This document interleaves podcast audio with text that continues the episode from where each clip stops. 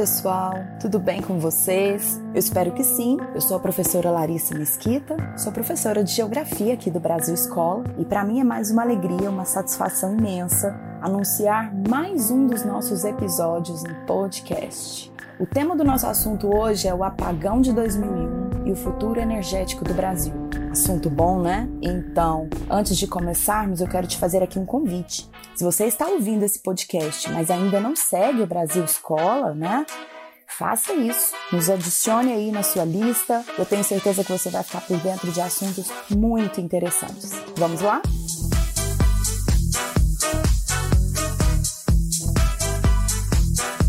O ano era 2001, 20 anos atrás, e o Brasil vivia seu primeiro grande momento limite no que se refere a um colapso energético. Isso mesmo. Mas o que, que aconteceu?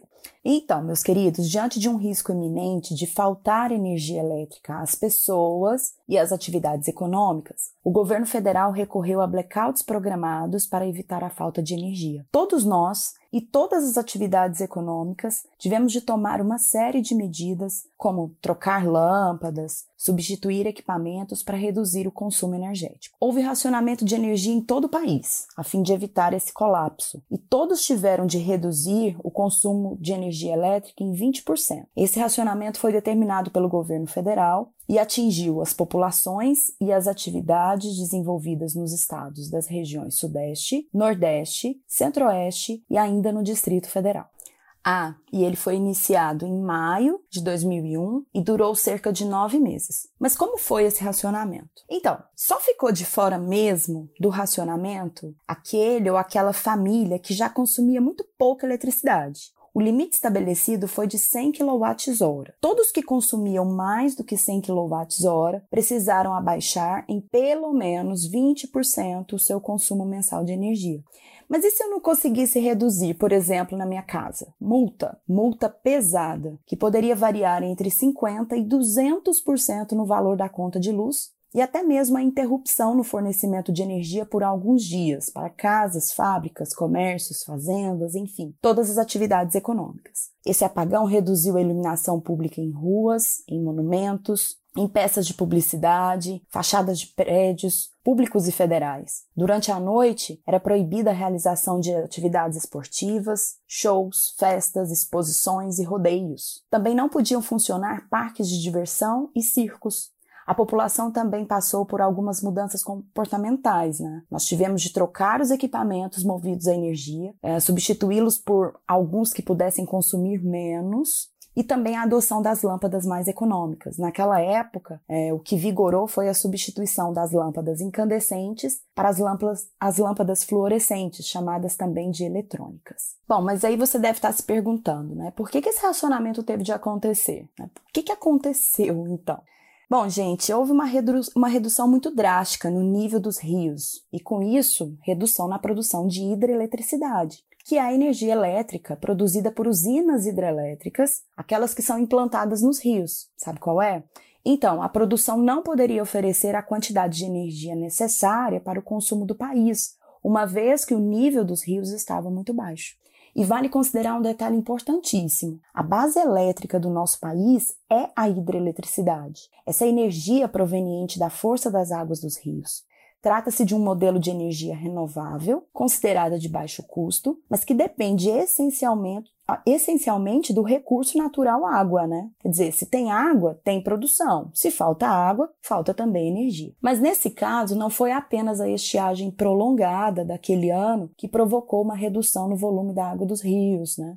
Uma outra causa foi também a falta de planejamento governamental no setor energético. E o setor energético de um país é estratégico no processo de desenvolvimento econômico. Não pode falhar. Exatamente em função dessa importância é que os governos estão sempre inseridos no setor de energia, seja produzindo, distribuindo ou, como acontece no Brasil, estabelecendo regras para que as empresas privadas que atuam no setor sejam capazes de fornecer energia de uma forma ampla para toda a população e para todos os setores produtivos. Planejamento e investimento crescentes não podem parar de acontecer, mas infelizmente o que se vê no Brasil é exatamente o contrário.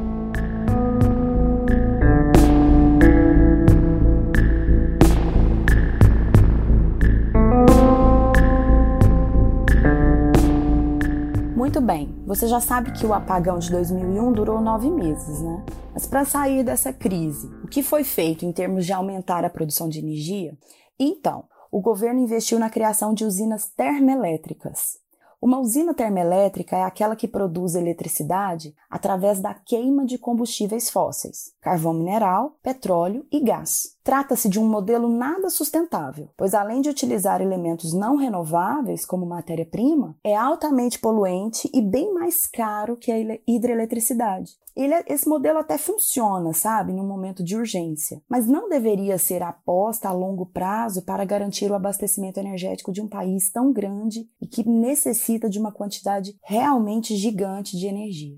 No ano de 2002, o racionamento foi eliminado, mas teve um custo político bastante elevado. O presidente da época, Fernando Henrique Cardoso, viu sua popularidade despencar, e isso contribuiu de forma bem significativa para a derrota que seu partido sofreu nas eleições presidenciais daquele ano. Agora, meus queridos, não pensem que a situação depois do apagão de 2001 foi totalmente resolvida. Já são 20 anos desde aquele colapso, mas nesse intervalo, o país sofreu em vários momentos o temor da falta de energia, embora não tenham sido momentos tão severos como daquele ano. Eu vou citar alguns desses momentos para vocês. Em janeiro de 2005, um grande blackout que atingiu os estados do Rio de Janeiro, do Espírito Santo, né, afetou ali cerca de 3 milhões de pessoas. Em novembro de 2009, um desligamento total na usina hidrelétrica de Itaipu fez com que 18 estados brasileiros ficassem total ou parcialmente sem energia, e a região sudeste foi a mais afetada. Em fevereiro de 2011, quase toda a região nordeste do país ficou às escuras por cerca de algumas horas é, em função de um problema nas linhas de transmissão. O blackout atingiu pelo menos sete estados nesse ano: Alagoas, Sergipe, Pernambuco, Paraíba, Bahia, Ceará e o Rio Grande do Norte. Também no Nordeste, em setembro de 2012, um outro blackout. Em fevereiro de 2014, cerca de milhões de consumidores, cerca de 6 milhões de consumidores foram afetados pela falta de energia nos estados do Sudeste, do Centro-Oeste e do Sul. E mais recentemente, né, o estado do Amapá, em novembro de 2020, no auge da pandemia, permaneceu durante vários dias sem luz em 13 dos 16 municípios do estado, incluindo a capital Macapá. Ufa! Bom, agora isso para citar só os mais marcantes, viu, ao longo desses 20 anos. Foram outros momentos de crise. Bom, mas e agora? Nesse ano de 2021, podemos voltar à iminência de um apagão energético? A resposta, infelizmente, é sim. Estamos no limite. Menos chuvas, menos produção de hidroeletricidade e as termoelétricas já funcionando a todo vapor. Você já percebeu que a conta de luz está mais cara, certo? Isso acontece porque nesse momento do ano é normal que as chuvas sejam mais escassas na maior parte do país. Então, com os rios mais baixos, entram em cena né, os combustíveis fósseis, a queima desses combustíveis fósseis, as termoelétricas. A tal bandeira do consumo é incluída na sua conta de luz e pagamos mais. Percebemos que em 20 anos pouca coisa mudou na estrutura energética do Brasil. Continuamos dependentes dos rios e dos combustíveis fósseis. E embora tenha havido um crescimento na produção de energias conhecidas como alternativas, e aqui eu quero destacar a energia eólica, né, que é produzida pela força dos ventos, Hoje ela já responde por cerca de 80% da matriz elétrica do Brasil. Isso ainda é muito pouco. Para se ter uma noção, nós produzimos cerca de 1%, isso mesmo, 1% apenas de eletricidade pela luz do sol. Então, investimentos maciços né, é, em energia solar, em energia eólica, devem ser feitos com urgência. O custo desses modelos ainda impedem né, que esse setor cresça de fato. E aproveitar resíduos como biomassa para a produção de eletricidade deve também ser buscado. Quer dizer, nós temos de buscar agora um leque de opções que o Brasil tem, que o Brasil pode, para substituir essa dependência energética que criamos ao longo de décadas em relação à hidroeletricidade e também à termoeletricidade. E infelizmente, nesse sentido, o Brasil caminha a passos lentos e curtos. Não existe de fato um projeto governamental robusto suficiente para mudar essa estrutura energética brasileira a curto prazo. Em agosto de 2021, o próprio presidente da República, Jair Bolsonaro, pediu à população que contribuísse com a situação, economizando energia. Disse isso apresentando a situação limite que se encontra a produção de hidroeletricidade.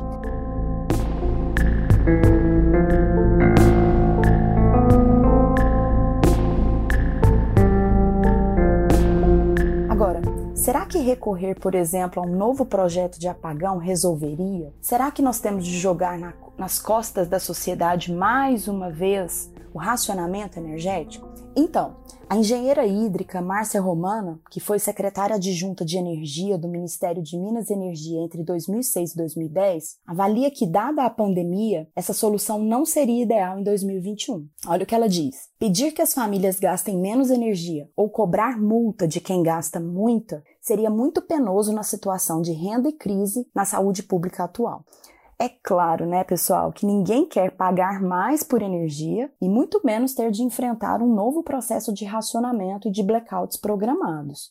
Porém, essa possibilidade não foi descartada pelo próprio governo. Teremos de aguardar e torcer para chover. Chover muito no centro-sul do Brasil. Mas aí, se entrarmos na discussão sobre volumes de chuvas, a questão do aquecimento global, e aí é outra história terrível. De forma racional, o que temos mesmo é de organizar um projeto de melhoramento do equipamento energético do país, com amplo crescimento das diversas possibilidades de fontes de energia. O território imenso e solarado deve produzir mais energia solar, deve produzir mais energia eólica. Precisamos de investimentos, de redução de custos de instalação dessas possibilidades energéticas urgentemente. E como eu disse no início do nosso podcast, o setor energético é estratégico para todo e qualquer país. Deve ser conduzido com muita seriedade, pois sem energia não há desenvolvimento econômico. Então, pessoal, espero que vocês tenham gostado de mais um dos nossos bate-papos. E antes de me despedir aqui, ó, vou te fazer outros convites. Siga o Brasil Escola nas redes sociais, e acompanhe também, se inscreva lá no nosso canal do YouTube. Eu tenho certeza que se você ainda não conhece, você vai ficar maravilhado com a quantidade de conteúdos disponíveis gratuitamente para vocês. Isso não é legal? Então, muito obrigada pela atenção e a gente se vê no próximo podcast. Tchau, tchau!